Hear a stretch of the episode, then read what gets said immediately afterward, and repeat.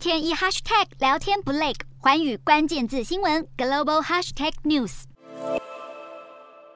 美国素食龙头麦当劳宣布，未来几个月将要重新开启乌克兰的分店。这不仅代表乌克兰正在逐步恢复日常生活，也显示出麦当劳撤出了俄罗斯市场之后，透过行动表达对基辅基辅的支持。好，麦当劳在乌俄战争爆发之后，虽然关闭了在乌克兰的分店，但还是持续支付当地一万多名员工的薪资。而麦当劳这次的重启计划，将优先。以首都基辅以及西部地区的分店为主，因为目前乌东的战争是还没有平息的。而麦当劳指出，接下来几个月将开始会和供应商来合作，把所需要的食材和原料运送到各个分店，并启动安全的程序，让员工回到店面准备恢复营业的工作。